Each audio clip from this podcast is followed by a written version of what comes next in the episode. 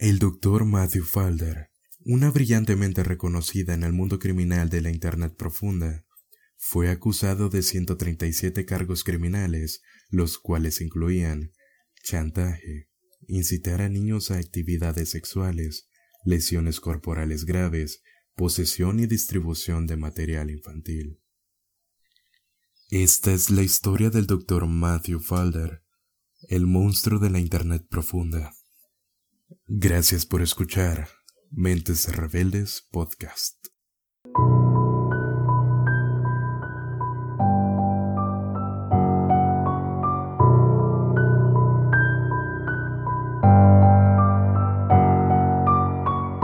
Nacido el 24 de octubre del año 1988 en Manchester, Inglaterra, el Dr. Matthew Falder fue considerado una mente brillante desde una edad muy temprana fue reconocido como un alumno sobresaliente y en 2007 fue uno de 4% de los participantes que obtuvieron la medalla de oro en el concurso de matemáticas de Reino Unido. Debido a tan alto rendimiento, fue aceptado en la Universidad de Cambridge, donde obtuvo un máster y posteriormente un doctorado en oceanografía sísmica. El doctor Falder, quien era descrito como una persona extrovertida, divertida, con un corazón más grande que la vida misma, ocultaba un enorme secreto.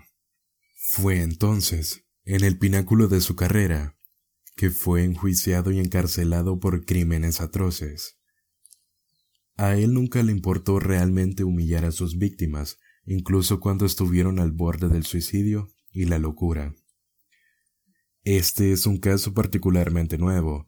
Los crímenes de Matthew iniciaron en el año de 2009, cuando apenas era un estudiante de 21 años, crímenes que se fueron agravando junto con el tiempo, pero como vimos anteriormente, Matthew era alguien sumamente inteligente, burlando a su familia, a su novia e incluso a la Agencia Nacional de Criminales de Reino Unido por casi una década.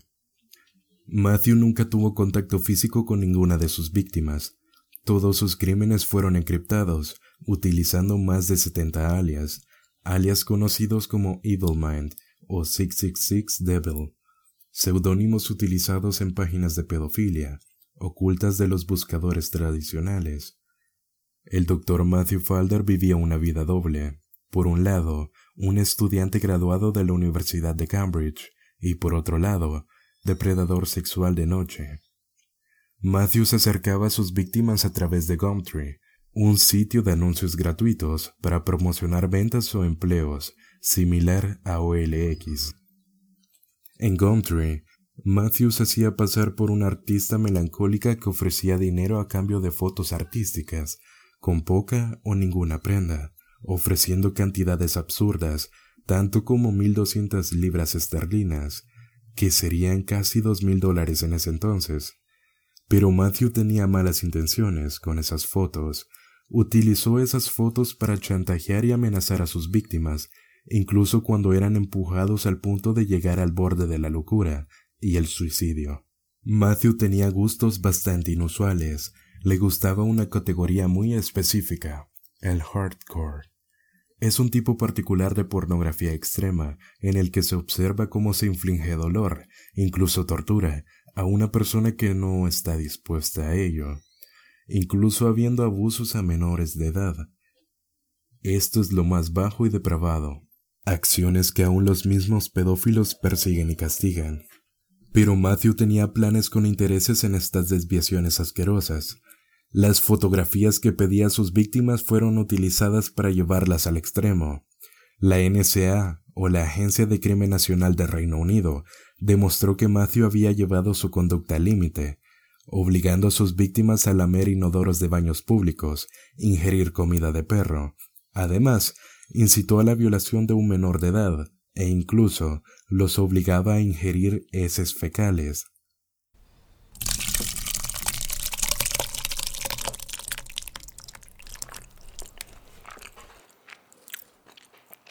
Todo esto era documentado en cámara para que Matthew pudiese compartirlo en los rincones más oscuros de Internet. La NCA lo describió como uno de los delincuentes más prolíficos y depravados que jamás hayan encontrado. Horde to the Core, en ese momento, era el sitio web más popular del mundo del hardcore. Como curiosidad, en este sitio web circuló el video de Daisy's Destruction y mucho material similar con total normalidad, lugar donde el doctor Matthew Falder compartía sus deprivaciones más perversas. Matthew también colocaba cámaras ocultas en inodoros públicos, que posteriormente utilizaba para chantajear a sus víctimas y sacar provecho de eso. O les intercambiaba con otros adictos al género, a cambio de material con contenido infantil u otros videos relacionados. En abril de 2005, la Agencia de Crimen Nacional de Reino Unido descubrió a alguien posteando material en sitios hardcore por el seudónimo 666 Devil. El doctor Matthew Falder fue arrestado en su oficina el 27 de junio de 2017. Mientras leían los posibles delitos cometidos, él mismo admitió que sus delitos sonaban a los antecedentes penales para entrar al infierno. Algunas fuentes estiman que Matthew se acercó a más de 300 personas en línea con la intención de dañarlos y crear material sensible, pero que fueron 45 personas que se armaron de valor y lo denunciaron, haciéndolo uno de los delincuentes sexuales más prolíficos en la historia británica, con una lista de delitos tan larga como para que la lectura de sus crímenes sobrepasara los 30 minutos en la corte de Birmingham. Una de las víctimas de Matthew Tenía tan solo 14 años de edad. Él, durante la conversación, le dijo que la destrozaría mentalmente, y que él no estaba totalmente seguro que si le importaba si ella moría o vivía. Matthew incrementó la presión sobre sus víctimas. Cuatro de sus víctimas trataron de cometer suicidio. Cuando una de las víctimas de Matthew le comentó que él debía detenerse o se suicidaría, él le respondió diciendo, Ya las tengo, vives o mueres, las imágenes terminarán circulando en Internet de cualquier forma. Él se jactaba de ser muy inteligente y decía que nunca podía ser atrapado. Matthew participaba en uno de los peores grupos. Participaba en un hilo como 100 cosas que nos gustaría hacer al menos una vez.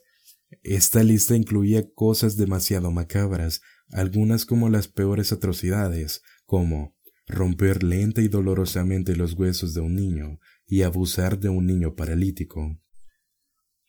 Para atrapar al Dr. Falder se requirió la colaboración de grupos de inteligencia, tales como la GCHQ, la Seguridad Nacional de Estados Unidos, la Europol, la Policía Federal Australiana, la Policía de Nueva Zelanda y la Policía de Israel, operativo que duró cuatro años para atrapar a Matthew, la investigación de estas entidades duró más de lo esperado, ya que las compañías de Internet no ofrecían ningún dato relevante para develar el secreto de este usuario. Matthew fue difícil de capturar, ya que las denuncias no tenían un nombre claro, solo un seudónimo, el cual era constantemente cambiado, pero lograron vincular a algunos de los usuarios similares a una IP, IP donde residía el Dr. Matthew Falder. Matthew fue difícil de capturar, ya que las denuncias no tenían un nombre claro, solo un seudónimo, el cual era constantemente cambiado, pero lograron vincular a algunos de los usuarios similares a una IP, IP donde residía el Dr. Matthew Falder. El 16 de octubre de 2017, Matthew fue capturado y hallado culpable de 137 crímenes en contra de 46 víctimas. El 19 de febrero de 2018, George Philip Parker sentenció al Dr. Matthew Falder a 32 años de prisión y 6 años de licencia extendida. Una licencia extendida es la que se le da a las personas en el tribunal que se consideran peligrosas. Además, no podía acceder a libertad condicional. Si la Junta de la Libertad Condicional cree que Matthew continúa siendo un peligro hacia el público o hacia los menores, tendría que cumplir los 32 años sin oportunidad de reducirla. Después de la sentencia, los investigadores publicaron imágenes de su arresto y describieron cómo Falder se delictó en la angustia y el dolor que había causado a sus víctimas. Un oficial de policía dijo, en más de 30 años siendo oficial de policía, nunca me he encontrado con un delincuente cuya única motivación era infligir una angustia y dolor tan profundos. Matthew Falder se deleitó con ello. Tampoco he conocido una investigación tan extremadamente compleja con un delincuente que fuera tecnológicamente inteligente y capaz de permanecer oculto en los rincones más oscuros de la red oscura. El encarcelamiento del Dr. Matthew Falder fue la primera operación exitosa para atrapar a alguien creador del material tan sádico. Pero el 16 de octubre del año 2018 se redujo la condena de Matthew. La Corte de Apelación redujo su sentencia de 32 a 25 años, con 8 años de licencia extendida. La Corte declaró que Matthew se acercaba a su cumpleaños número 30, que no tiene condenas previas contra él y que, Además, creció en una familia claramente amorosa y afectiva.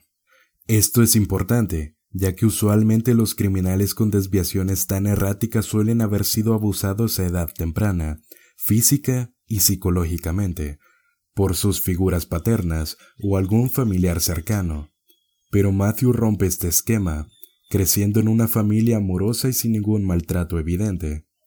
A pesar de todo, con 45 víctimas reportadas, con una lista de crímenes tan largas como para leerse en 30 minutos, y una desviación increíble hacia el sadismo, solo serán 25 años de prisión y vivirás lo suficiente para verlo libre, caminando junto a otras personas, como si sus crímenes nunca hubiesen existido. ¿Qué te pareció este episodio?